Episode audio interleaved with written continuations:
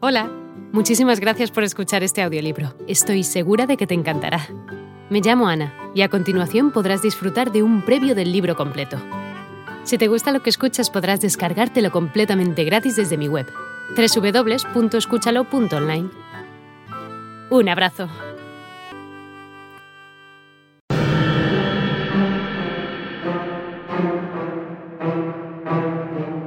Sonolibro presenta El Cristo de la Calavera, de Gustavo Adolfo Becker.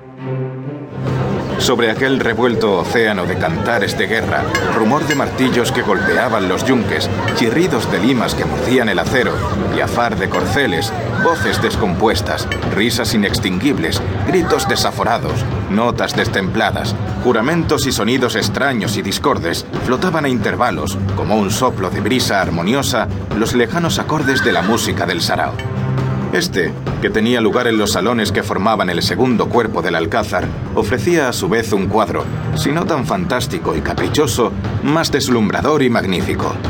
Por las extensas galerías que se prolongaban a lo lejos, formando un intrincado laberinto de pilastras esbeltas y ojivas caladas y ligeras como el encaje, por los espaciosos salones vestidos de tapices, donde la seda y el oro habían representado, con mil colores diversos.